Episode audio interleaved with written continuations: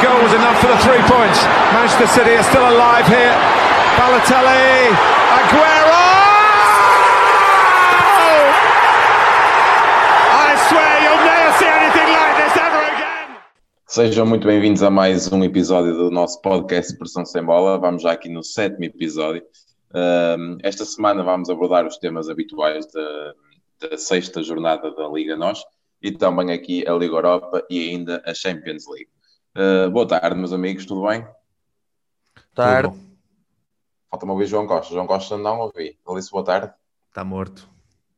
Boa tarde. Às vezes não é pior, às vezes não é pior. Boa tarde. Ora bem, vamos então dar continuidade aqui ao nosso tema e uh, começar pela primeira, da, a primeira equipa que jogou esta semana na, sexta, na passada sexta-feira. Mas antes de abordar um, a sexta jornada, falar aqui sobre o Porto que venceu uh, na terça-feira o Olympiacos por 2 a 0 e conseguiu assim chegar ao segundo lugar um, do grupo da Champions, uh, onde está a três pontos do Manchester City e com os mesmos pontos de, do Olympiacos. Porto que recebe ainda no dia de hoje uh, o Marselha e poderá assim aumentar a, a vantagem uh, pontual. Lim, vou começar por ti. Um, qual é a tua opinião quanto ao, ao, ao jogo que o Porto fez na Champions e também ao que esperas para, para hoje? O jogo, antes, antes de tudo, boa tarde a todos e parabenizar uh, o meu colega João Costa por, uma, por um, um acaso muito surpreendente do ano 2020, que é o Sporting Clube Portugal estar em primeiro lugar e com algum mérito, a verdade é essa. Não quis deixar uh, de começar a minha intervenção ao felicitar João Costa, porque provavelmente será uma das, uma das últimas vezes que isto irá acontecer num espaço temporal bem alargado. Um, começar com, com, o Porto, pelas partes mais, mais tristes desta, destas análises.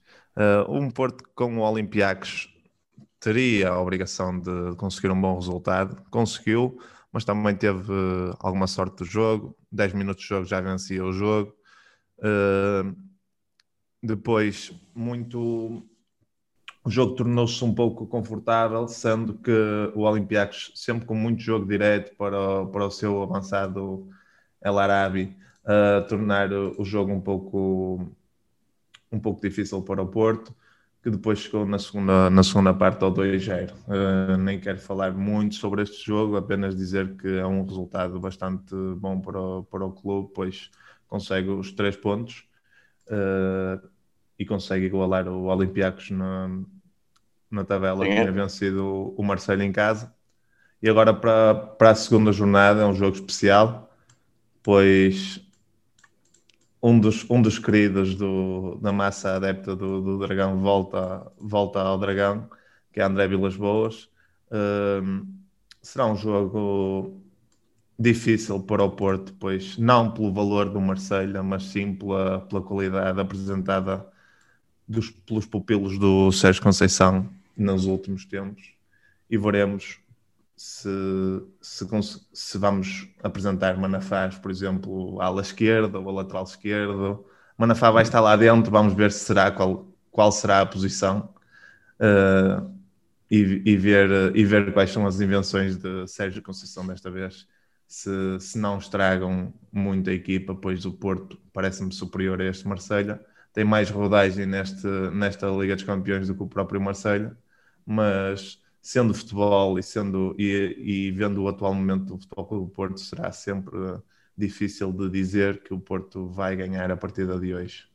Uh, contudo, uh, seria muito importante, pois seis pontos, esta dupla jornada com o Marselha será muito importante. Se o Porto conseguir fazer entre 4 a 6 pontos, será muito bom para, para o para se qualificar para, para a próxima fase da Liga dos Campeões.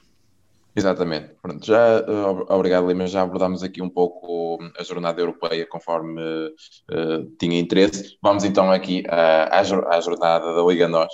O Porto, o Passo Ferreira Porto, em que o Porto perdeu por 3 a 2 na Mata, na Mata Real.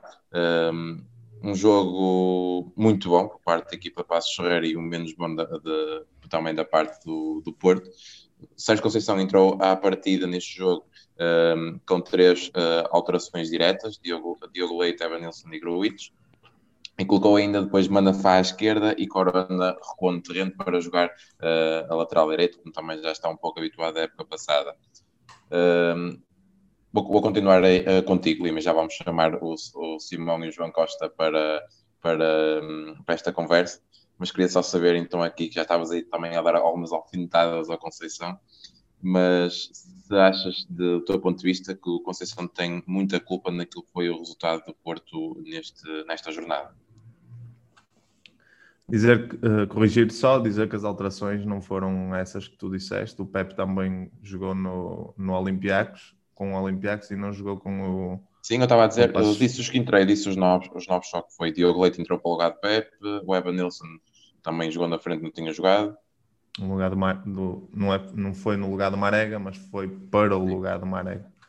Uh, pá, uh, não há muito a dizer relativamente ao, a esse jogo do Passos Ferreira, destacar as horríveis exibições por esta ordem. Apesar de tudo, o Futebol Clube Porto não foi o pior em campo. Uh, o pior em campo foi a equipa de arbitragem, com erros clamorosos uh, ao longo de, da partida. Uh, o Futebol Clube Porto foi a segunda pior equipa, que, que à partida chegaria para ser, para ser a pior equipa da, das três não fosse a exibição desastrosa do, do árbitro. Um Futebol do Porto que na primeira, na primeira parte não se encontrou, na segunda pouco mais se encontrou. Erros, erros gravíssimos de sair a jogar, mesmo a nível defensivo. Uh, muito, muito mal. Acho que o principal culpado, como é óbvio, é o, é o treinador Sérgio Conceição, que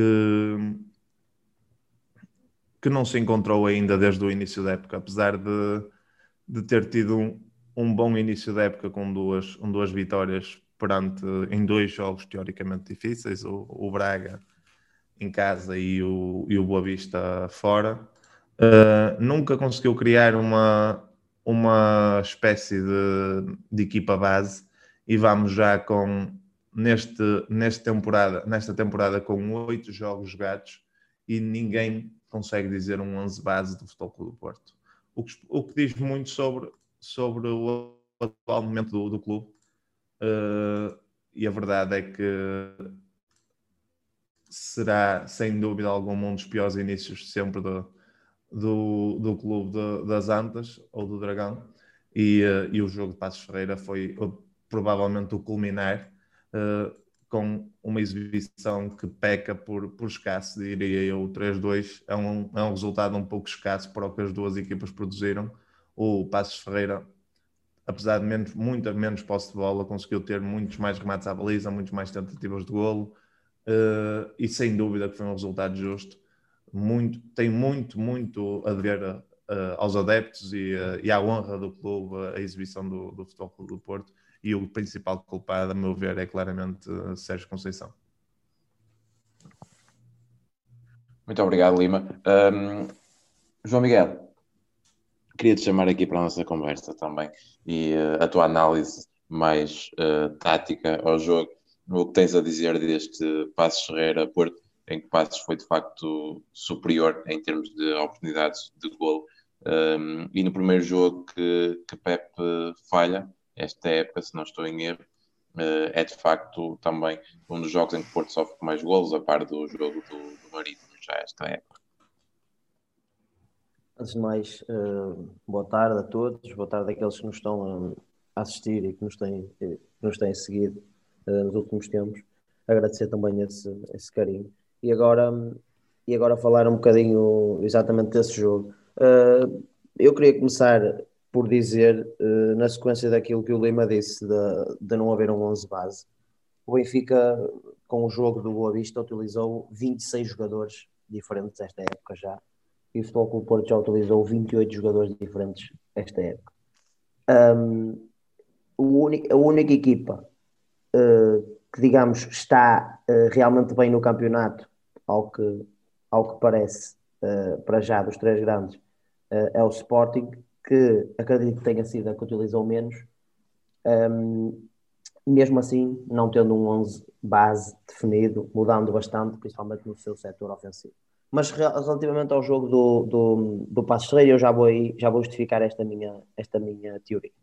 Um, o, o, o Futebol Clube Porto realmente, uh, se analisarmos uh, setorialmente, se analisarmos, se dividirmos os, os seus setores e, e pegarmos, por exemplo, no setor defensivo, é possível perceber que a ausência de Pep, um, o facto de se colocar Corona atrás uh, e Manafá do lado esquerdo, juntamente uh, com, por exemplo, a pouca associação que tem Diogo Leite com, com, com Mbemba, uh, faz com que realmente naquele setor o Porto estivesse vulnerável, principalmente, e, e, por isso é que eu acho que não é uma questão só setorial, é uma questão intersetorial, é uma questão de, de organização defensiva coletiva. O Porto teve mal, principalmente a preparar a perda da bola. O Porto, na sua, na sua primeira fase de construção, tinha Mbemba e Diogo Leite quase sempre com bola. Era muito raro um dos seus médios entrar para, para, para dar superioridade numa construção, visto que o Boa Vista pressionava pelo menos lá com dois, com dois jogadores para o, desculpa, em Passos Ferreira, com dois jogadores para condicionar. Um, o Porto, ao não colocar quase nunca nenhum, jogador, nenhum terceiro homem na, na, na linha defensiva e com os seus laterais, e vocês certamente perceberam isso, demasiado projetados, praticamente na linha de onde estariam, por exemplo, os extremos do Porto por dentro, uh, faz com que o tipo de passe que os, que os defesas centrais têm que fazer seja sempre um passe difícil. Nunca tem uma linha de passe facilitada uh, e, e, tendo em conta que, uh, por serem centrais, Diogo Leite e Mbemba não são os jogadores uh, com, com, com, melhor, com melhor técnica da equipa do Porto, é difícil que eles consigam descobrir esses passes difíceis para os colegas. e depois, quando o Porto perdia a bola, havia claramente, por não haver um terceiro homem uh, uh, para, para equilibrar. Havia claramente uma referência na transição do Passo Ferreira, que era quase sempre Luther Thing, no, no, no corredor contrário, e, um, e a bola entrava lá e eram sempre, um, eram sempre problemas gigantes uh, para a equipa do Porto. E o que eu acho, e aqui sim, eu considero que, que, como o Lima disse, que efetivamente a culpa é de Sérgio Conceição. Acho que abordou mal o jogo, preparou mal o jogo, uh, e, um, e também concordo que, que por pescasse eu vou, eu tenho uma tese, digamos assim, que pode justificar esta, estas, estas situações, do, tanto do Benfica como do Futebol Clube do Porto e também uh, do Sporting, e também falar mais à frente, uh, vocês vão perceber, não vou falar já da arbitragem, porque está inserida numa das nossas rubricas. Muito obrigado, João Costa, por estar nós aqui ao Passo de Ferreira Porto, desta sexta jornada. E São Moreira, então. Continuas aí? Muito bem. Tá, uh, olha, gostava de saber o que é que tens a dizer deste Passos Ferreira Porto. Uh, também o teu curto comentário aqui okay. uh, na arbitragem. Uh, gostava que também tivesse alguma referência à arbitragem deste jogo com Nuno Almeida e depois também ao VAR, que não esteve, se o VAR principal não esteve bem, o VAR ainda pior. Ok, eu em relação à arbitragem vou deixar para o final porque é curto o que eu tenho para dizer acerca da arbitragem. Dizer que hum, o Sérgio Conceição, uh, depois de dois campeonatos ganhos em três anos, acho que conquistou no Porto uma carta branca que eu nunca vi nenhum treinador a ter. E portanto, Sérgio Conceição sente-se à vontade para, para, lá estar, para lá estar em oito jogos não ter criado um 11. Uh, também não tem as soluções que tinha uh, infelizmente para o Porto, e portanto o Sérgio Conceição está numa posição em que talvez, talvez se sinta o dono e senhor do, não, não diria do Porto, mas uh, da equipa de futebol, e o que pode ser prejudicial para, para, para a equipa. Um, depois dizer que, que de facto estamos todos aqui a falar do demérito do, do Porto e, estamos a, e iremos falar do demérito do Benfica mais para a frente, mas eh, também é preciso começar a dar mérito às equipas, uh, digamos, mais, mais pequenas, porque de facto tanto o Pasto Ferreira como o Boa Vista ontem fizeram exibições que, para além de ninguém estar à espera, foram exibições que foram bastante superiores à equipa adversária quando tem um plantel, quando tem um nível económico muito mais baixo, quando tem uma uma competitividade muito mais baixa. E como tal, é dar os parabéns tanto ao Pepa, que fez, sem dúvida, um grande trabalho. O Porto, o Porto teve muitas dificuldades em sair a jogar. O Passo Ferreira. É, eu, eu vou comparar o jogo de Passo Ferreira com o jogo de Boa Vista ontem e a minha análise fica praticamente feita. O Boa Vista sempre que saía para o ataque era sempre perigoso. O Passo Ferreira sempre que conseguia sair para o ataque era um ataque perigoso. Acho que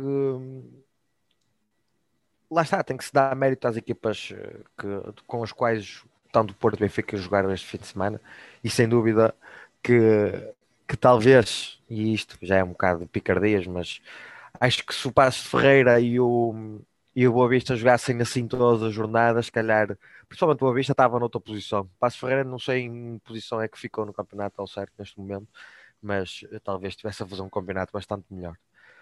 E o Quanto... Passos Ferreira, e o Passos Ferreira dizer que o Passos Ferreira teve uma, uma coisa que devia ter alternado, alterado muito a, o seu estado de espírito da equipa, que é a, a arbitragem, e mesmo assim conseguiram suportar uh, muito bem, tendo em conta a arbitragem que tiveram, não é? Claro, claro. Sim, isso. Entrar para a segunda, uh, ir para a segunda parte com um 2-1, quando exatamente. podia estar uh, 3-0, por exemplo. Um, é, é, sempre difícil e depois lá está, depois também teve o penalti ali um pouco caído do céu, um erro de Marega e, e pronto, fez o 3-1 e tranquilizou bastante a equipe. Em relação à arbitragem, eu não, pá, não, não tenho muito a dizer.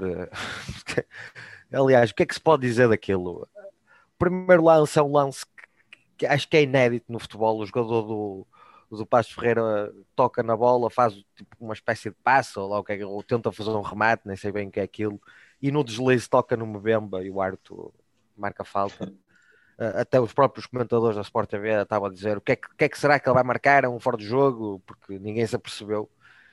Um, e depois do lance de, do, do, do penalti, que para mim estará perto, se não está ao nível da primeira decisão, está quase ao nível, porque o jogador está de costas, a bola bate-lhe entre as pernas, bate nas coxas, e ele está em queda, tem que meter as mãos no relvado, porque é um movimento natural. Quando tu vais a cair em direção a algo, tu, tu tens, o teu movimento é meter os braços à frente para não cair de cabeça, digamos, e a bola bate-lhe no braço.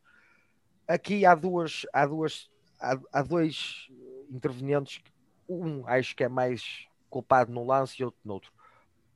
Eu não sei quem é que é mais culpado no primeiro lance, se é o vídeo árbitro que chama o árbitro para ver aquele lance, ou é o árbitro que vendo aquilo decide, decide marcar a, falta, ou se no segundo lance o maior culpado é o árbitro porque marca aquele penalti e não o vídeo árbitro porque não o chama a ir ver o lance. Ou seja, no primeiro lance, o vídeo árbitro manda o árbitro ir lá ver o lance, um lance que a partida não é de, não, acho que não há de revisão, mas mesmo que haja, eh, o árbitro esteve mal depois em, em, em, em assinalar a falta. E no segundo lance, no penalti, o vídeo árbitro não intervém, dizendo que pelo menos para ir ver as imagens. Portanto, em relação à arbitragem, acho mas, o... mas acho que no penalti não deve interferir, por acaso. Depois marcado, é, é claramente a interpretação do árbitro. Eu acho que não é penalti, mas acho que é daqueles lances típicos de de penaltis que só se marcam a favor dos três grandes.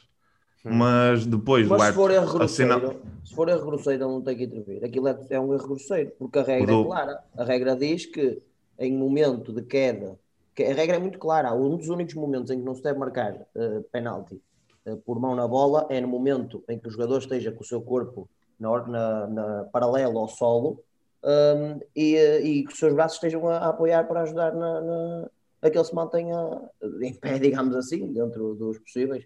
E se a bola bater aí no, no braço, não é penalti. A regra é clara, portanto é um erro grosseiro. Não há uma situação de interpretação.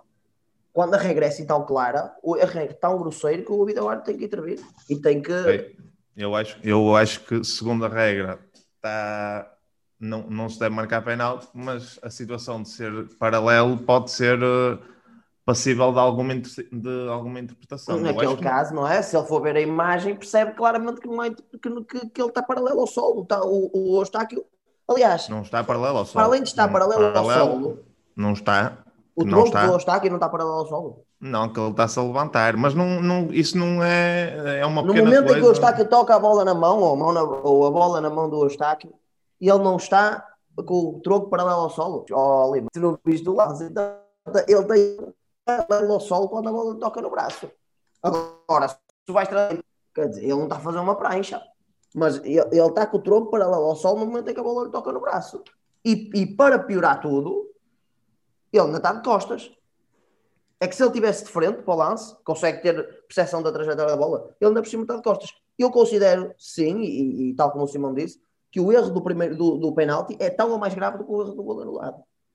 Por toda, por toda, uh, uh, sei lá, por tudo o que se passou a seguir, pelo, pelo VAR não mandar o árbitro ir ver, pelo VAR não intervir. Uh, acho que és tu que deves ir ver o lance. Eu acho que não é penalti agora. Ele está paralelo ao sol. Se ele está de joelhos, nunca é paralelo tronco, ao sol. O tronco, o tronco não está paralelo ao solo.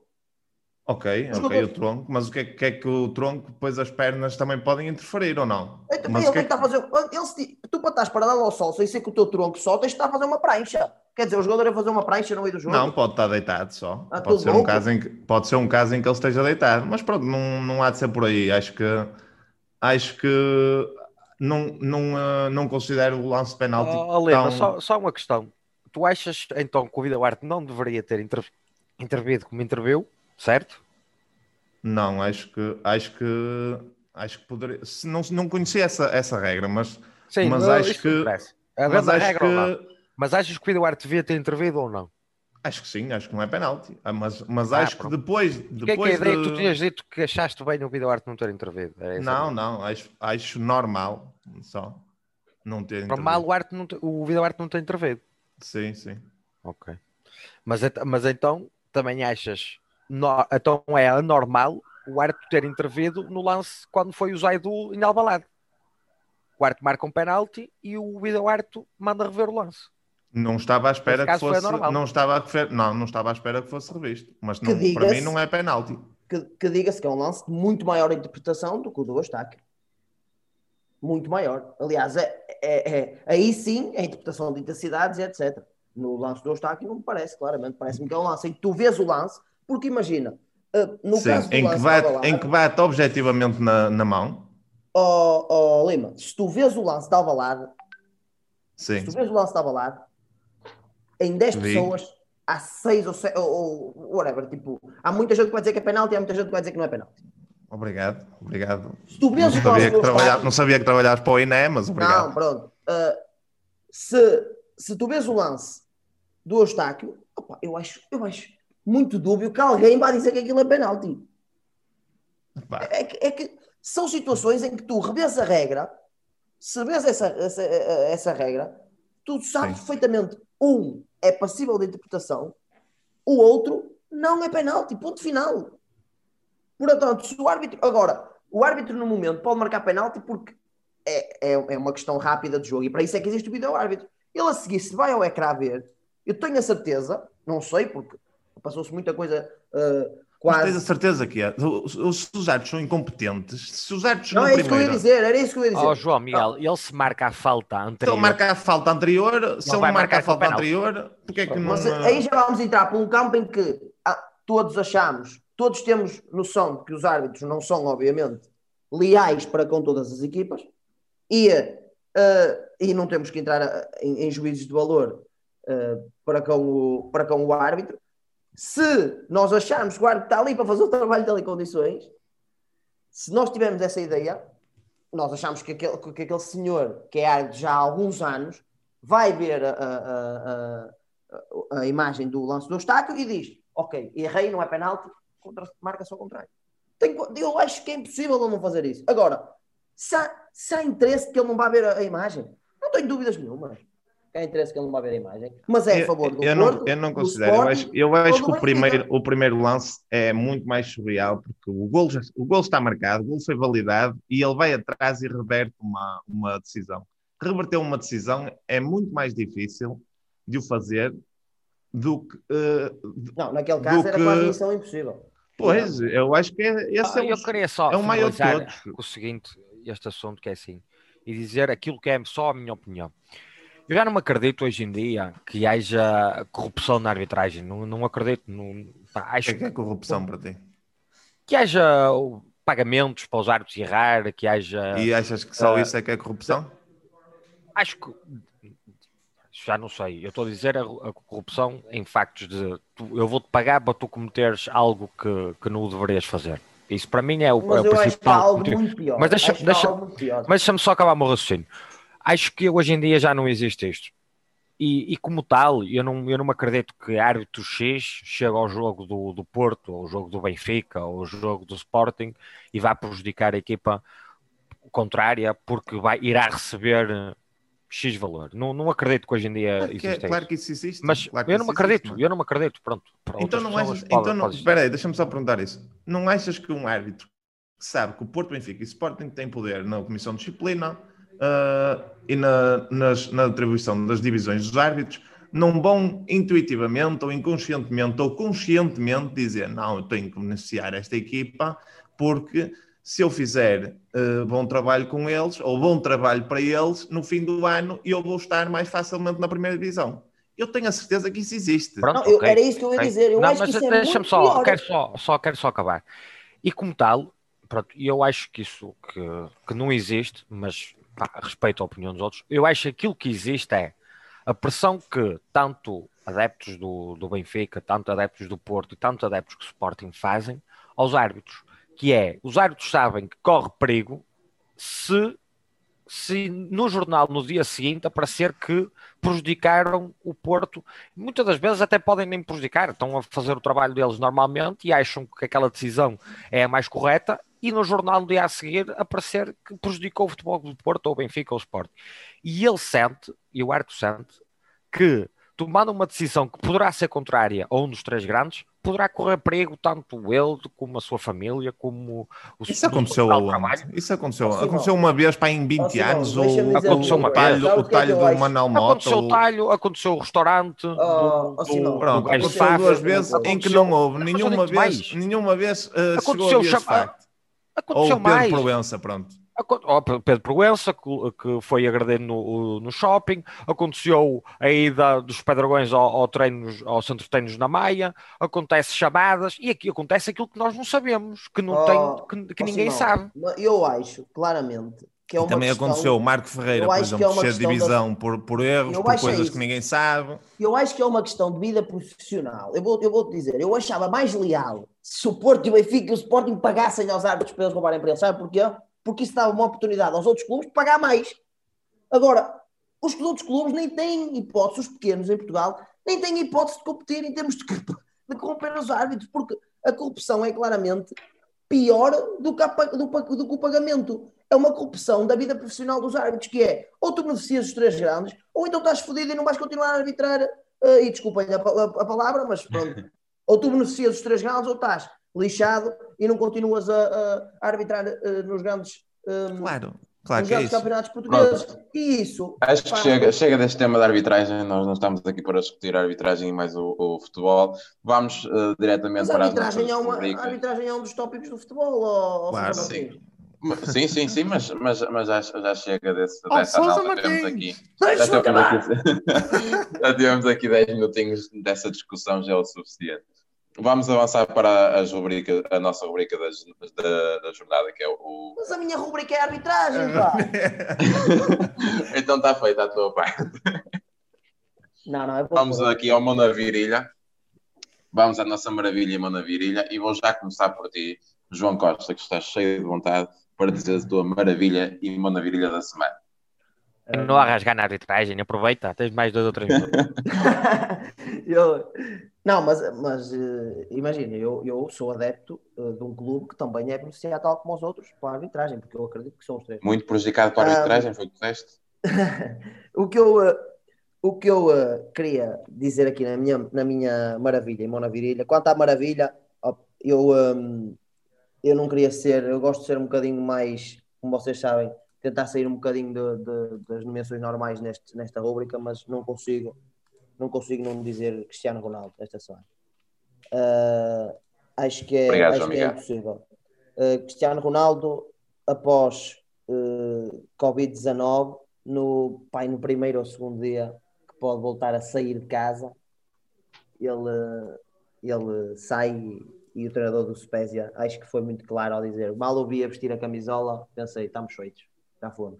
E, uh, e é claro, não é? É impossível, é impossível. Aquilo é um bicho do mato, já nem sei explicar bem o que é que, que, é que esse senhor representa no, no futebol mundial, na história do futebol mundial. Uh, é mais uma, é mais uma para, para os livros de Ronaldo quando ele terminar a carreira. Um, quanto à mão na virilha, seria, não, obviamente, uh, a arbitragem, mas já falámos muito aqui, eu tenho, tenho aqui uma, um backup para isso, uh, e vou dizer Jorge Jesus.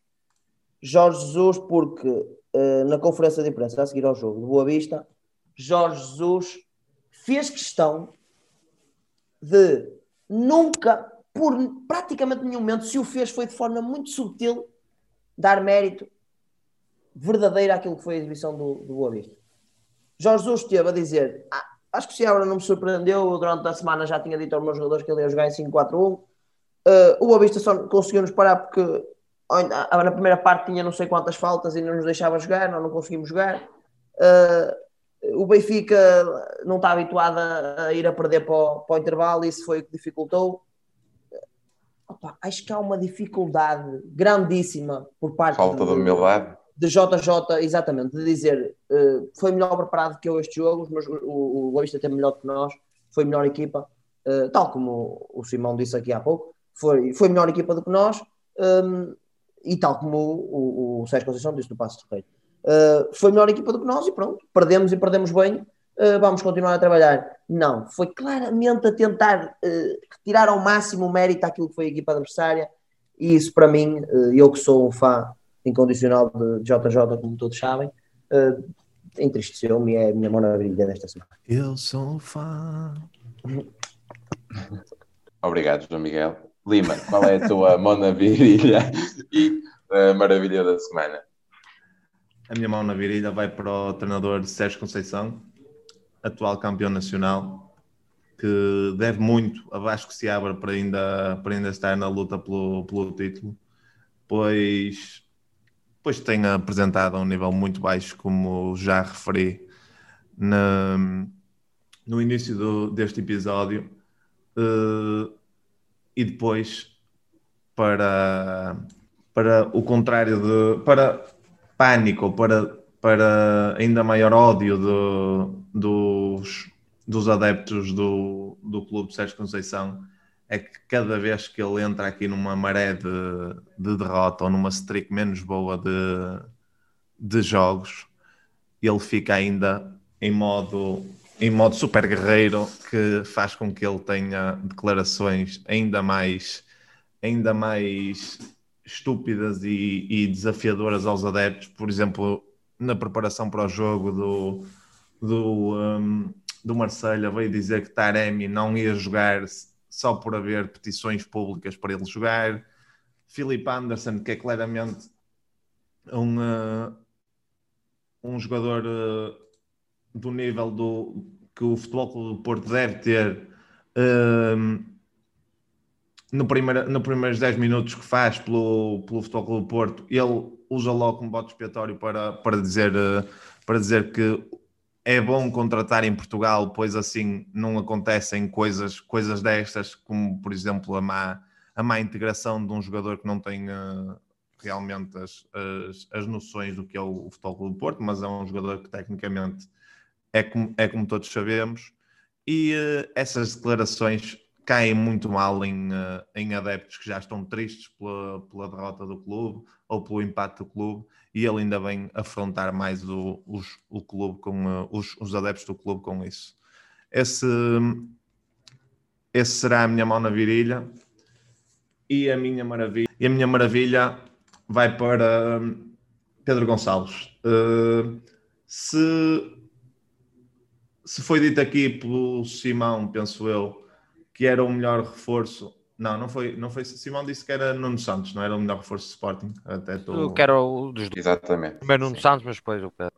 Muito bem. Eu não, eu não o achava uh, a priori. Uh, a verdade é que me está a surpreender e a conquistar, pois nos últimos, nos últimos três jogos tem cinco golos. É a cara de um do, do Sporting neste, neste momento e, e não o achava, pois, não era pelo valor do, do jogador, mas sim pelo valor que, uh, que tinha custado ao Sporting. Eram seis meses e meio, penso eu, por 50% do passe. Achei, achei demasiado, uh, mas agora já começa a não achar, pois. pois já, já começa a achar barato. Barato também não, mas apesar de médio campista, tem, tem, tem feito muitos golos, tem dado a marcar também uh, e uh, tem dado ocasiões também aos, aos colegas de forma, de forma regular e, uh, e queria deixar aqui o, meu, o meu destaque para, para este jogador português que será mais um, um bom valor do, do, nosso, do nosso campeonato. Obrigado, Lima. Simão Moreira, falta aqui a tua maravilha e mão virilha da semana. Então, uh, vou, dizer, vou falar de dois temas que opá, já previa que o nosso Sousa Martins não iria falar e como tal vou, vou ajudá-lo aqui em dois temas que ele talvez tenha esquecido. Uh, antes, antes disso dizer que não sabia das declarações do Taré, sobre o Taremi do Sérgio Conceição, mas vai um bocado em contra daquilo que eu disse, que acho que o Sérgio Conceição tem uma carta branca a mais no Porto. Tem, acho que ele sente que pode fazer tudo o que quer, porque os adeptos são gratos àquilo que ele fez e portanto isso pode ser prejudicial ao Porto. Uh, os uh, adeptos nem tanto, atenção, mas uh, concordo na, na, parte da direção, não é? O Pinta Costa pois, tem dito a forma, as palavras que Pinta Costa Por tem ele era até, até ele morrer, o crasso, não é? Sim, exatamente. Mas sim, da minha parte é como aos outros, não ganhando o campeonato, tem a porta aberta para, para avançar. Uh, pronto, em relação ao Pedro Gonçalves, de facto, Francisco, o... Ora.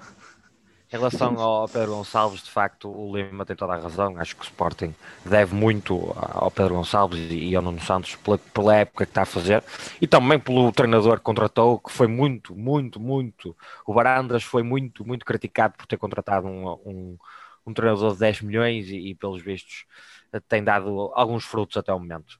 Mas não era isso que queria falar. Queria falar primeiro na maravilha que foi as eleições de Benfica, 38 mil pessoas votantes, 30, sim, 38 mil pessoas votantes.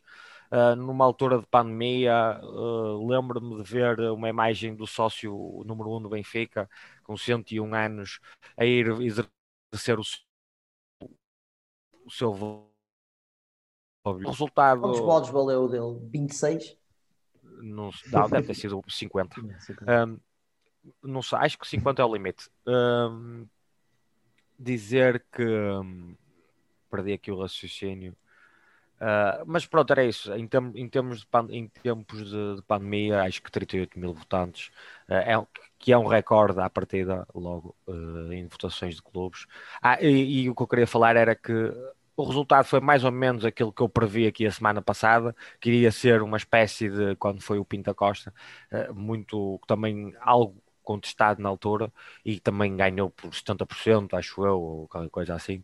E, e Luís Pereira não saiu muito desse número, ficou nos 64, 65, e como tal, acho que dar os parabéns a todos os benfiquistas. Foi uma eleição que elegeu novamente o presidente que eu não queria que elegesse, que fica aqui bem claro, mas que pronto, é o que temos e daqui a quatro anos uh, vamos ver o que é que Noronha Lopes vai apresentar Uh, e pronto, a minha maravilha era essa. A minha mão na virilha, que era outro assunto que eu sabia que não iria ser falado, ou pelo menos acho que não iria ser falado. Mas atenção que estas eleições ia ser falado na, na altura era? do Benfica. Pronto, então é. antecipei, fica já a minha parte falada sobre isso.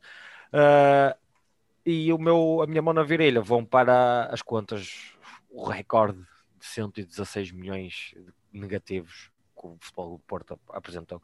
Eu lembro-me de há, um ano, de há uns anos atrás a ver uma narrativa, tanto nos jornais como também do, dos adeptos do clube adversários ao Benfica, que era se os benfiquistas não tinham vergonha do passivo que o Benfica apresentava de 400 milhões, que era uma coisa que em Portugal deveria ser uma vergonha, que, os, que os, as pessoas responsáveis deviam ser todas presas, isto e aquilo e aquilo outro. Presas? Uh, o que é? O que é? Foi, foi dito isso? Que as pessoas deviam ser presas só por sim, sim, sim, por, por dever dinheiro, porque era, devia, haveria, teria que haver culpados que não, pronto, que era algo que não se compreendia. Isso era quando paravas no Chemoá, de certeza. Não, não era, não era, não, não era, era, era em tempo, eu conheço várias pessoas que falavam sobre isso e que hoje em dia não lhes interessa falar, tanto a eles como a mesma imprensa. Eu queria que escutasse a parte do falar porque eu tenho a minha integridade física em risco. E é um assunto que não se fala, não sei porquê. O Porto tem um passivo de 440 milhões, não sei, não sei quanto é que tinha há 5 anos ou 10 anos atrás, não, não vou fazer esse exercício porque não sei, mas está aqui um adepto do Porto que possivelmente saberá, e acho que tem sido uma gestão completamente Não, se tu, se, do clube. tu, se tu vens trazer um mão na virilha a falar das contas do Porto, devias ter sido tu a trazer os números do Futebol Já Clube disse, Porto. estou a dizer, o passivo é de 440 ou logo é que é. Não sei quanto é que era há uns anos atrás, mas isto deve preocupar é, os, os portistas, o que parece que não preocupa muito, pelos vistos, visto que eu trouxe aqui um, esse tema e o, e o representante do Porto já está um bocado incomodado com esse tema, pronto, para a próxima não trago. Ah, não Mas acho que era-. Acho que deveria de preocupar o Porto, que durante anos e anos teve nas suas transferências, bateu sempre os recordes em Portugal.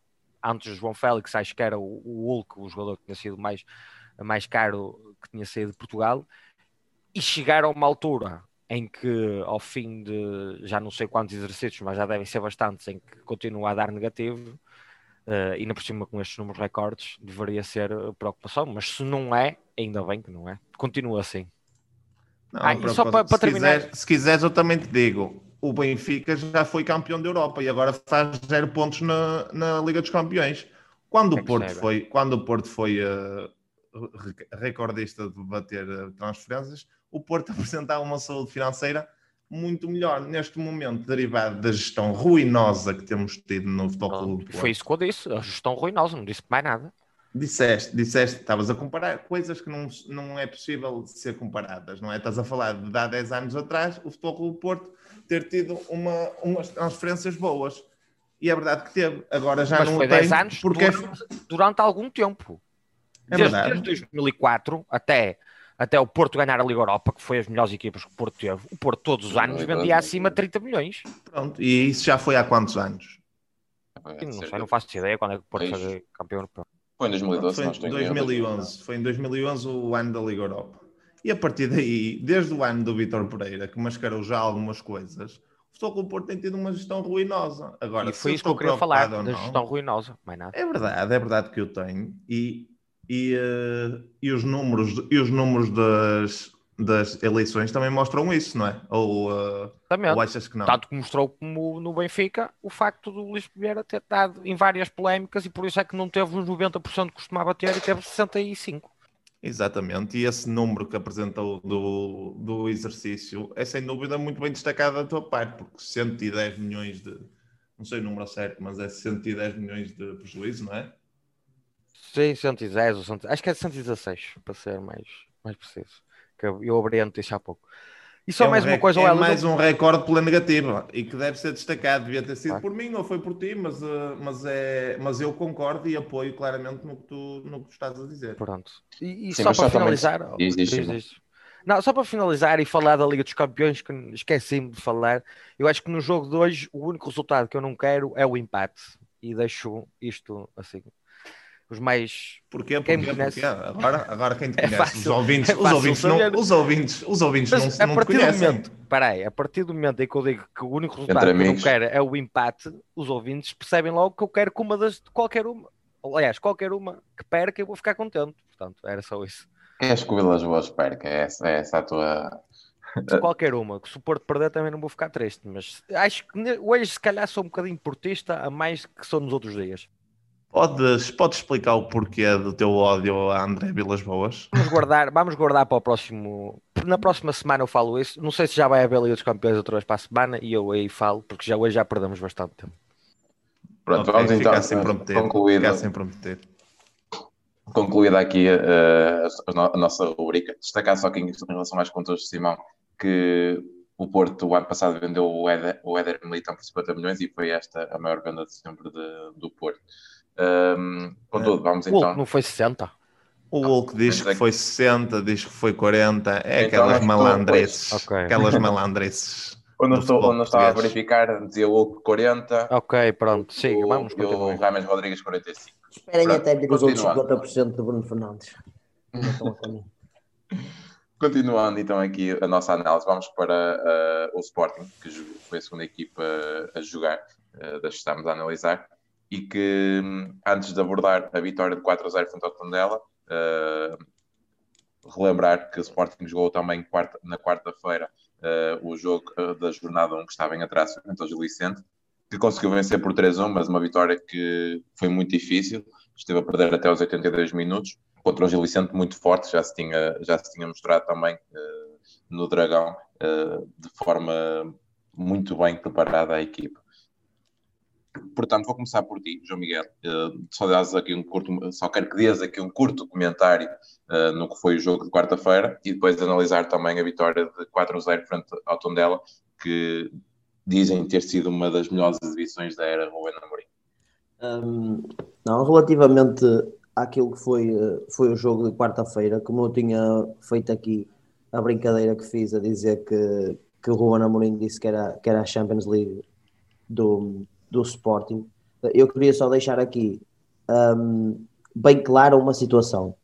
Uh, o Sporting, há aqui uma grande diferença entre o Sporting e os outros dois grandes.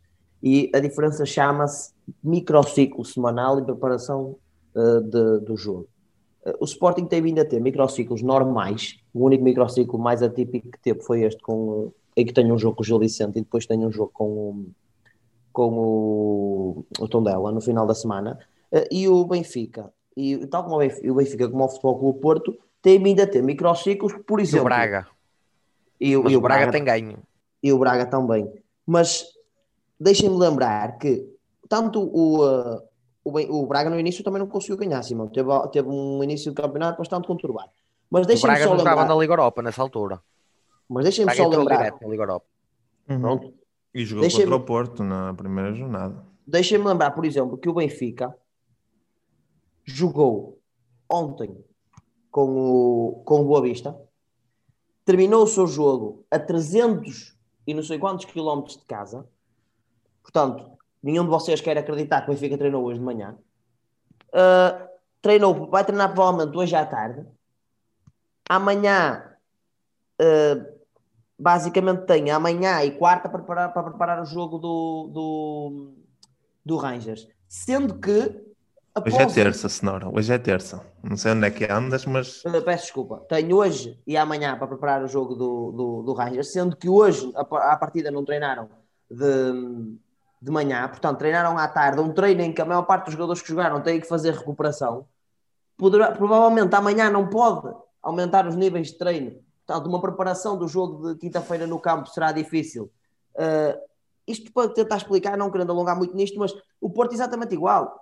Uh, as equipas, não, as equipas, o Porto e o Benfica, nos jogos que têm tido, não tem sido fácil haver microciclos semanais, não há uma preparação. E daí eu achar que estrategicamente as equipas têm estado pior do que os, tiveram, por exemplo, esta semana pior do que os adversários no, no, no jogo. Uma equipa adversária que tem um tempo para preparar, uh, uma semana para preparar o jogo uh, em treino, não é a mesma coisa que uma equipa que tem um dia e meio ou dois dias para preparar um jogo. Um, porque a preparação tem, acaba por ser quase sempre só através de vídeo e de demonstração de, de lance, e que não é a mesma coisa do que, do que estar no terreno a treinar. Um, e dizer depois que, que efetivamente o Sporting Uh, eu já tinha falado aqui e, e volto a dizer, eu não acho que seja assim tanta surpresa. O Sporting tem, por exemplo, os dois laterais mais competentes da, da, da Liga Portuguesa, provavelmente. Não acho que haja aqui malta que vai discordar muito disso. São os mais competentes atualmente, tendo em conta principalmente que o Benfica tem os dois laterais lesionados.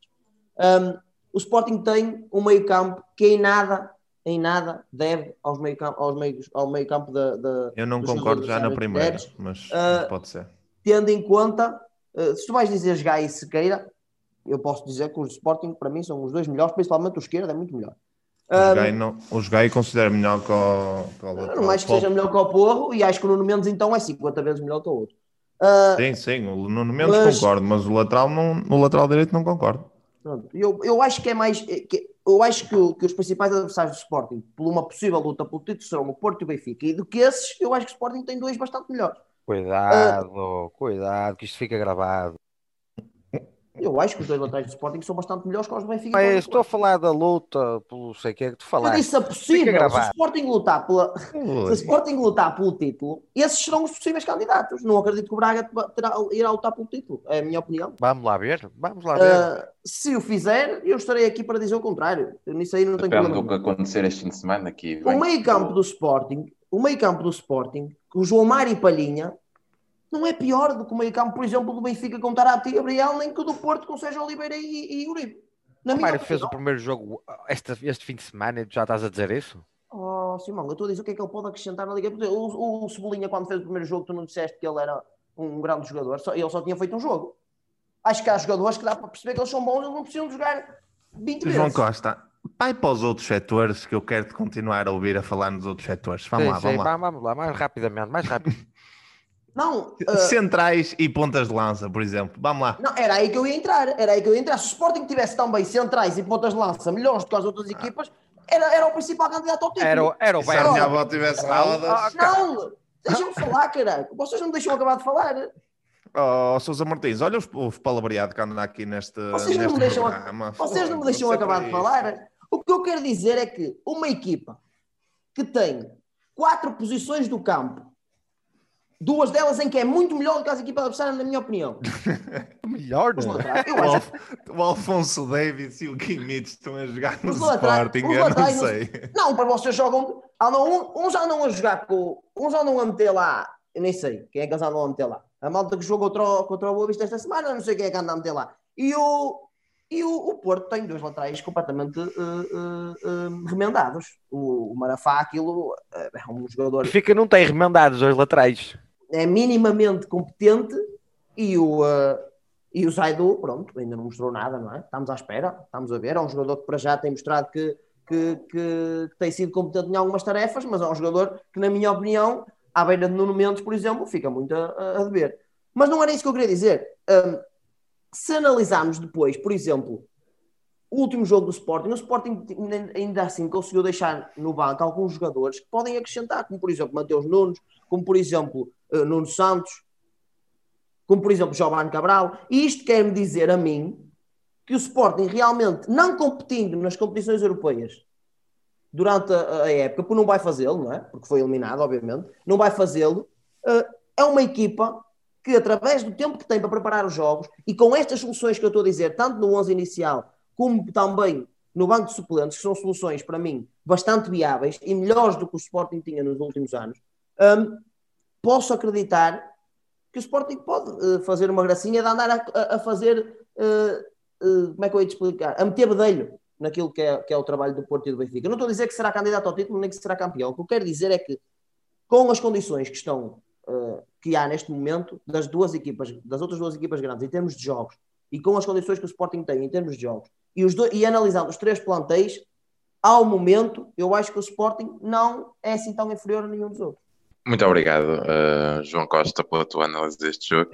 Uh, Lima, uh, gostava de saber agora aqui a tua opinião quanto ao jogo do Sporting que venceu por 4 a 0, com o Rubén Amorim a efetuar algumas alterações, colocou Separado, Tiago Tomás e João Mário, um, e o Sporting neste momento é primeiro classificado isolado com 16 pontos. O que tens a dizer? Não há muito a dizer. O, o Sporting teve uma, uma das melhores exibições da época, mas o único teste de fogo que teve, e é isso que queremos também nós ver com o tempo que Sporting é que teremos, no único teste de fogo que teve perante um Futebol Clube Porto moribundo, não só dito pelo representante do, do Sporting, que está em primeiro, mas ele é que está nervoso hoje. Ele parece que nunca se viu em tal, que ele está nervosíssimo hoje. Perante um Futebol Porto moribundo, não só dito por ele, mas também foi por melhor, mim, não ganhou, mas foi melhor.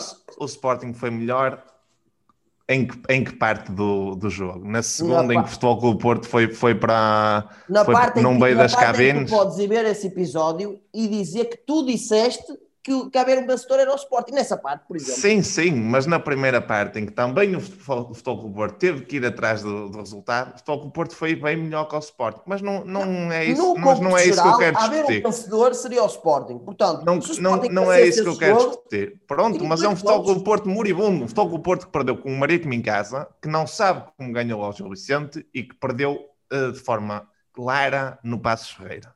E isso, e isso não te diz a ti. Eu quero que ver, disse, eu que quero ver que Sporting vamos ter. A verdadeira incógnita, a verdadeira incógnita será que Sporting vamos ter de nos, nos jogos, por exemplo, olha, um bom, um bom teste será o próximo jogo com o Vitória, que o Vitória não Vai, está, que está em crescendo nesta, nesta fase da, da época, depois de ter cons- conseguido uma vitória difícil no, no campo de Gil Vicente. Eu sei que Vamos ver. ter contratado um treinador. Vamos ver, eh, Vamos ver como é que, como é que se safará, mas a verdade é que o Sporting tem coisas boas neste, neste plantel e neste, e neste campeonato, nomeadamente o treinador, as, as, as, as valências que, que, o, que o João Costa uh, também disse, mas não esquecer que ainda tem muitos desequilíbrios os plant, o, plantel, o plantel do Sporting e que está nesta ausência de microciclo e tem apenas um jogo, um jogo por semana derivado de, uma, de um falhanço redondo também da, da, das competições europeias. Gostava imenso que o é Sporting lutasse, pelo, lutasse, para terminar, gostava imenso que o Sporting continuasse com estas, com estas boas exibições, pois seria ótimo para o, para o nosso campeonato ter três, quatro equipas a lutar pelo título. Obrigado, ah. Lima. Sr. Moreira, falta, falta aqui a tua opinião quanto ao Sporting. Queria te perguntar se, se achas que uh, além da ausência de competições europeias, também a ausência de adeptos no estádio tem sido um ponto a favor deste Sporting. Uh, Ei, cara, isso é uma pergunta, cuidado que o Joel Alstio vai falar assim. Não, deixa-me deixa só concluir uh, a ausência do público, porque sabe-se que um, a direção tem sido muito contestada e, e nem sempre a união deste Sporting era a melhor quando tínhamos o público no, no estádio. Achas que isso a ausência dessa pressão. Ah, uh, não, eu acho que tendo adeptos no estádio é sempre mais motivador uh, para os jogadores. Acho que não é por aí. Uh, lembrar o lema que ele depois falou disso mais à frente, mas lembrar que o outro teste difícil que o Sporting teve levou 5-0 ou 5-1 em casa. Portanto, tem o Porto e depois tem um outro teste difícil para a Liga Europa e levou 5. Portanto, não, não vamos esquecer isso. Mas sem dúvida que o Sporting está bem. Quatro, é o, foi Esse 4? ficou 4 4, 4, 1, ok. Pensava que tinha sido mais dilatado, mas 4, 1 com o Lasco Lins também ficou é um 4, resultado. Ficou 4, 1. Ficou 4, a forma como o João Costa está a dizer 4, 1, parece que foi um jogo que não, ele dava empate. 0, ele disse 5, 0 ou 5, 1. Pronto. Eu só estou a dizer que ficou 4, 1. Ok, pronto. Muito uh, diferente.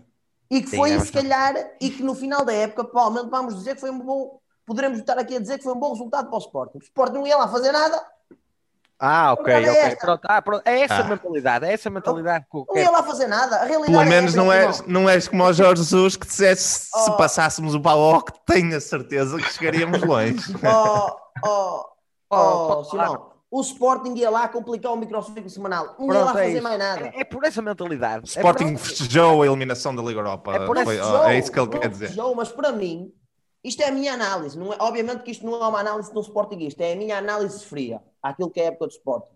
A minha, a minha análise fria àquilo que é a época do Sporting, aquilo só ia complicar em termos de microciclo. Pronto, é, deixa-me só terminar. É a realidade. Não, há, não havia nada que se lá fazer equações. Ainda temos falado bem. Olha o que tu estás a dizer, senhor. E não ir à Liga Europa é bom. Não é isso que eu estou a dizer. estou a dizer que em termos Obviamente que é bom em termos financeiros e ajudar, eu não tenho dúvidas nenhumas disso. Em termos esportivos, estás a brincar que é o.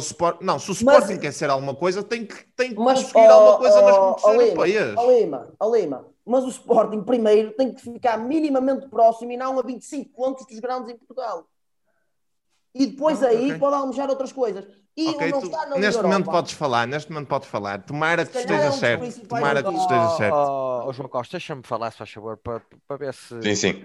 Con conclui, Simão, continua, continua. Uh, Dizer-te que esse, esse, esse pensamento que tu tens do microciclo semanal, ter dois jogos para preparar, eu vou-te dizer que é por essa mentalidade que os clubes portugueses, quando jogam com ingleses, alemães e até às vezes espanhóis, nós nem sequer conseguimos tocar na bola, porque os outros têm um andamento que nós é, nunca na é vida chegámos lá a ter. 50, ou, ou, é por isso ou porque os outros têm jogadores muito melhor que os nossos. É, mas, os outros também, mas os outros correm. Mas os outros correm. Normalmente é por uma das duas, ó Simão. Nós, não, não é, não é, não. Bayern, não é, não. Dortmund, não. Tu vais uma equipa do Leicester. Ou é por causa do microciclo, ou é por causa deles terem o, o e o Lewandowski. Pronto, Agora, mas tu vais... qual é que é. Mas tu vais... O, o, o Braga vai jogar contra o Leicester e tu vais ver a diferença que vai ser. So, e o Leicester não é uma equipa top. Não porque o Leicester é muito porque o Leicester é pior do que o Manchester City, é pior do que o Real Madrid, é pior do que o Barcelona e é pior do que o Bayern. Mas está em segundo, mas está em segundo. Se nós formos jogar contra o Leicester, tanto o Porto como o Benfica, como o Sporting, também também o jogo é diferente. Porquê? Porque os, porque os outros têm mais capacidade, têm mais capacidade física. Porque os outros são melhores, assim, Porque nós, nós temos jogadores. Ok, pronto, os outros são melhores. A equipa do Leicester é melhor que a do Benfica ou do Porto? Não é. Ah, então pronto. É isso Mas que as eu estou a outras são, mas o Benfica e o Porto não vão jogar contra o Leicester, por isso é que o Porto ganha o Olympiacos. Mas é jogar 3 em assim, 3 sim. Mas é jogar em 3 em 3 dias que ganham esse ritmo. Não é jogar esta semana com o Tondela e para a semana jogar com o Rebordelo para a senhor, taça mas e jogar com o Fabril. internamente- Mas internamente, o nosso campeonato, com equipas que jogam 3 em 3 dias, internamente vai deixar de ser o, Benfica, o Sporting e o Porto. O Sporting nem dá nos últimos anos, mas o Benfica e o Porto. E os outros, em que o Benfica em casa dá 7 para o campeonato, o Porto. Eu estou a dizer isto para o campeonato é bom. Eu não estou a dizer que não. Agora, a verdade é que quer se queira, quer não, isso vai se, vai -se refletir nos jogos dos três grandes dentro de portas. Não tenhas Ok, dúvida. Ok, pronto, já era essa a minha opinião. Em relação ao Sporting, foi o que eu já disse. É o, até o momento é o justo primeiro classificado da Liga, sem dúvida. Tem jogado bem.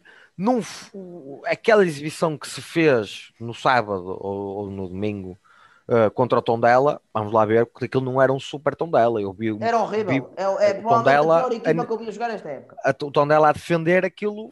E a atacar. e a atacar. a Nacional da Trofa, aquilo era só Era só buraco. defender e atacar. Pronto. E como tal, acho que o Sporting, como eu disse, é o merecido primeiro classificado, mas já, lá está, tem uma grande prova no próximo fim de semana para, para demonstrar que está cá para, para a luta do campeonato contra o Vitória. Muito obrigado, Sr. Moreira. Vamos então ah, ao último tema da semana, ah, o Benfica.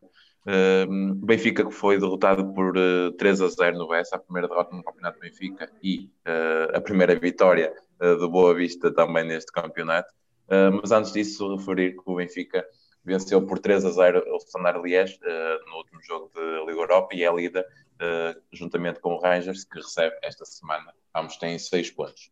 Um, vou falar primeiro contigo, uh, Lima, um, e queria que desse aqui uh, o teu ponto de vista uh, do que foi este Benfica, uh, que um, perde estrondosamente na, Boa Vista, e ao, e ao intervalo o, o Jorge Jesus troca logo três jogadores e 10 minutos depois já estava a fazer outra substituição.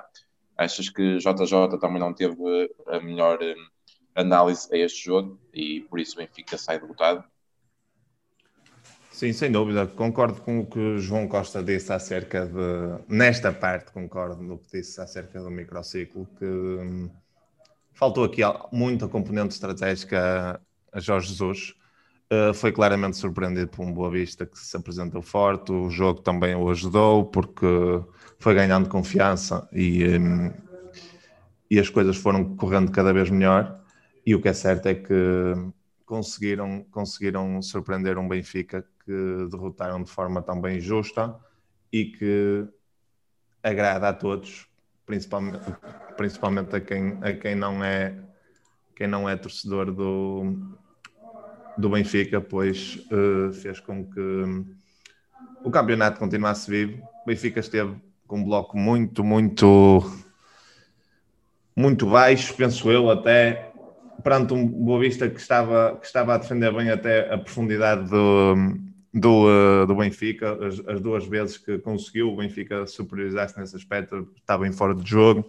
Ah, e depois nota para uma segunda parte em que continuou com o JJ bastante surpreendido, pois, pois tirou três, três jogadores ao intervalo, a equipa não melhorou por aí além, continuou a meter jogadores e jogadores para a frente e uh, fez lembrar até o tempo de Rui Vitória, em que fazia muitas vezes isso e, não, e sem dúvida que não, foi, que não foi a melhor opção do técnico. Teve um bocadinho mal, mas, mas também acontece. Uh, uh, Faz-me lembrar o jogo, o que eu disse acerca do Futebol Clube Porto no jogo com o Boa Vista não, são os, não eram os melhores do mundo, aliás, contra o Marítimo, que não eram os melhores do mundo depois de ganhar 5-0 ao Boa Vista e não eram os piores do mundo depois de perder ao, um, com, o, com o Marítimo. O Benfica é a mesma coisa. Uh, vai ter fases muito boas, como já teve neste início do campeonato, não de época, de campeonato, e vai ter fases menos boas. Uh, é importante é que não se deixe levar, a Clube da Luz não se deixe levar pelo o pedestral que normalmente a, a, a comunicação social o leva e, uh, e, perceber que tem que trabalhar muito para chegar em maio ao, ao título. Um, dar, dar também os parabéns ao Boa Vista que fez uma, uma bela exibição e que mereceu sem dúvida os três pontos. Muito obrigado, Lima. Um, Simão Moreira, uh, perguntar-te aqui em, uh, em semana de, de eleições, o Benfica consegue uma boa vitória na, na Liga Europa, mas depois acontece aqui um, um, desastre no campeonato.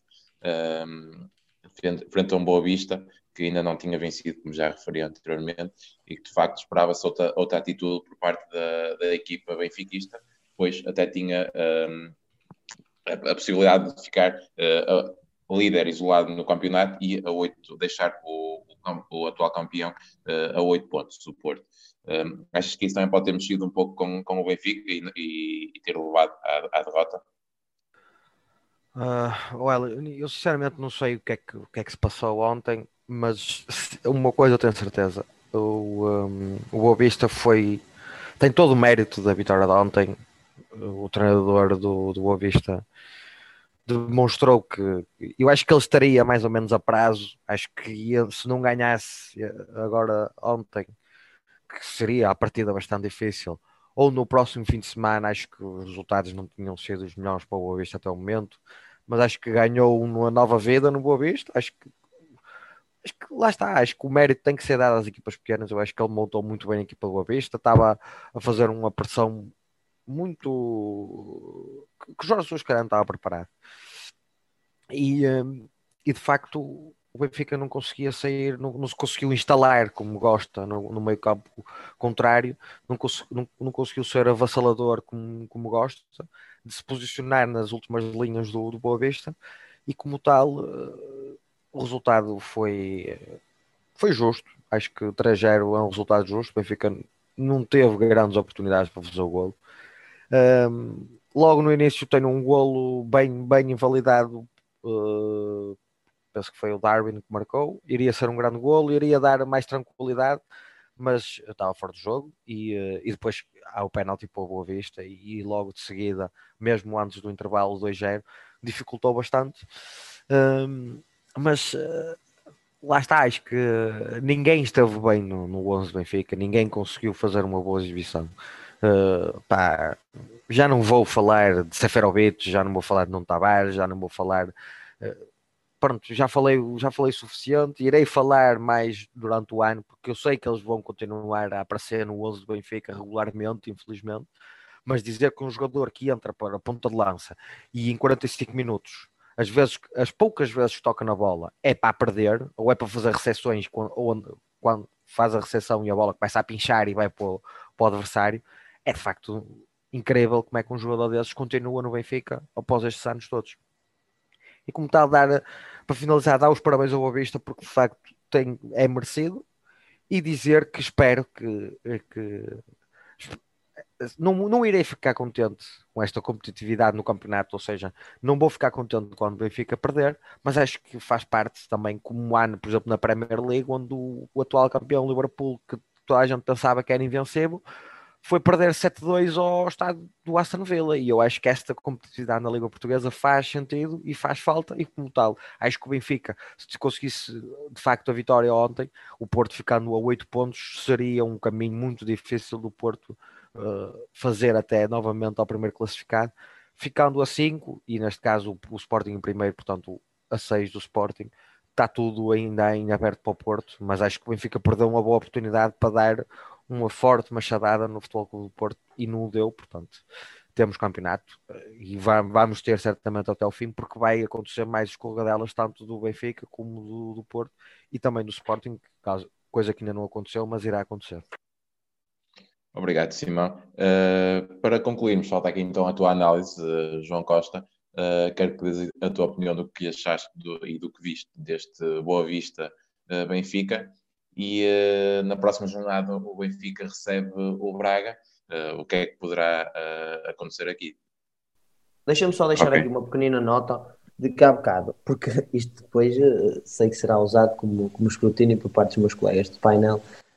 quando eu disse que, que a ida, a não ida à Liga Europa, digamos assim, fosse benéfico para o Sporting, era no sentido único e exclusivo de adeptos sedentos de verem o Sporting lutar pelo título. Nunca, numa perspectiva desportiva, relativamente àquilo que é, que é a sua direção, uh, nem obviamente as pessoas que estão dentro do Sporting ficam felizes com essa situação. Agora, o que eu acho é que os adeptos, ao quererem ver o clube, uh, há anos que querem ver o clube lutar verdadeiramente pelo título, que o fez com o Jorge Jesus na última vez, um, certamente sabem e têm noção de que uma não estadia na Liga Europa pode ajudar no que respeita ao descanso e à, e à rodagem dos jogadores. Um, falando um bocadinho do, do, do Benfica, um, efetivamente, deixem-me só dizer que o Benfica, quando jogou com uh, o Belenenses, uh, Jorge Jesus disse na conferência de imprensa: Eu efetivamente sabia que o Belenenses ia colocar três centrais e por esse motivo meti lá o Seferovic, uh, o Sefi, como ele chama, ao lado do, do, do Dani. Então, esta semana, Jorge Jesus disse que não foi surpreendido com o 5-4-1, que sabia perfeitamente que o Boa Vista ia jogar com três centrais e não meteu lá o Sefi nem outro avançado ao lado de, de Dário Nunes. Por isso é que eu digo, eu acho muito esquisito este tipo de, de discurso, uh, porque eu acho que efetivamente foi surpreendido por, por, um, por um Boa Vista que na primeira parte fez 11 remates contra 1 do Benfica. Tem deixar claro, 11 contra 1. Portanto, uh, o Benfica não rematou, para além do gol do Darwin anulado e um cabeceamento do Bertongan, à, figura do Léo Jardim, não rematou a baliza. O Benfica não criou meia oportunidade de gol em condições para fazer gol. O Benfica apresentou-se no jogo com uma linha de três clara, sempre na primeira fase de construção. Gabriel no meio de Bertongan e, e, e Otamendi. Dois laterais bastante projetados. E depois o Tarap está à frente desta, desta linha de três e quatro jogadores por dentro. Pizzi, Balsmith, Everton e Darwin. Numa zona em que o Boa Vista tinha cinco jogadores. O Boa Vista defendia com cinco defesas e colocava os defesas por dentro, obrigando o Benfica a jogar por fora. Ou seja, o Benfica tinha 5 contra 4 sempre naquela zona. Era muito difícil uh, o Benfica entrar uh, nas combinações curtas como gosta, nas triangulações um, entre o Luca, entre o Everton, o próprio último passo do Pizzi, uh, para, para, para essas finalizações dos jogadores da frente. era muito difícil de entrar. E o que eu acho é que rapidamente o Benfica deveria ter percebido isso e deveria ter modificado um bocadinho a sua forma de jogar em vez de modificar apenas os jogadores. O Benfica tinha algum espaço nos corredores laterais, muitas vezes para combinar. Só que não havia jogadores nos corredores laterais. Estavam lá os dois laterais, Gilberto e, e Nuno Tavares, e ninguém combinava com eles. O objetivo era trazer a bola para dentro para combinar por dentro. E eu acho que tem de haver uma maior panóplia de soluções naquilo que é o, o, o, estilo de jogo do Benfica para poder contrariar muitas equipas que se vão apresentar com uma linha de 5 e uma linha de 4 à frente. Obviamente que depois as equipas poderão não se apresentar com tanta qualidade como se apresentou o Boa Vista, por exemplo, na saída para o contra-ataque, com Angel Gomes, que destacar o jogo, Boa Vista, também para terminar, destacar estes, estes jogadores, Angel Gomes, efetivamente um jogador acima, acima da média, uh, Miguel Reizinho, um médio, um médio, um jovem, uh, antigo internacional pelas seleções jovens de Portugal, que proveniente do Vitória de Guimarães, proveniente do Vitória de Guimarães, um excelente jogador, fez um grande jogo, um grande jogo, e depois uh, Paulinho e Ellis também acho que têm que ser destacados. O Ellis, porque foi um jogador que, que sempre que o, que o Boa Vista recorria à profundidade e à transição era uma referência e, e, criava sempre problemas ao Benfica. O Ellis parece muito um avançado à imagem de Conceição, não achas? Parece muito um avançado à imagem de Conceição, eh, se bem que o estilo de Sérgio Conceição neste, neste, desde que, que modificou para o 4-3-3 também tem, tem mudado um bocado. Eu acho é que só para terminar a dizer isto, o Benfica tinha um espaço uh, atrás da linha defensiva do, do Boa Vista naquilo que era, que era, que era a profundidade. Uh, e raramente aproveitou, mais uma vez digo, porque o Benfica tem um estilo de jogo, à imagem daquilo que o JJ gosta, um estilo de jogo uh, de combinações curtas, de combinações por dentro, de chegar lá juntos, de, de chegar lá ligado, de, de conseguir uh, haver sempre um último passo ali perto da área para finalizar. E, e, neste momento o que eu acho é que o Benfica devia ter atraído um bocadinho mais com posse, sendo que eu acho que para isso não pode ser Gabriel o homem que, que assume a posse de bola do Benfica numa defesa a 3, porque não tem qualidade de passe uh, para, para isso, mas com um jogador que conseguisse assumir essa, essa, essa vasculação do jogo e, e temporizar mais um bocadinho para obrigar a equipa do Boa Vista a desequilibrar-se e uh, até haver uma indicação de, de, um ataque à profundidade e a bola ser colocada nas costas. Que eu acho que, por exemplo, foi o caso do golo que foi anulado ao Darwin. Um, Pronto, eu acho que foi isto. Acho que o Vasco Seabra ganhou, ganhou ao Jorge Jesus e o Boa Vista, pela atitude dos seus jogadores, que fizeram 30 e tal faltas, é verdade, durante o jogo, um, pela atitude no jogo, por aquilo que demonstraram uh, também enquanto, enquanto qualidade a defender e saídas para as transições, acho que foi claramente um justo vencedor, como o Simão disse, e, e o 3 acho que se ajusta. Muito obrigado, João Miguel. Damos assim por concluído mais um episódio do Pressão Sem Bola, este que é o nosso sétimo episódio. Uh, espero que estejam a gostar tanto como nós. Portanto, à semana vamos nos encontrar certamente à mesma hora. Obrigado.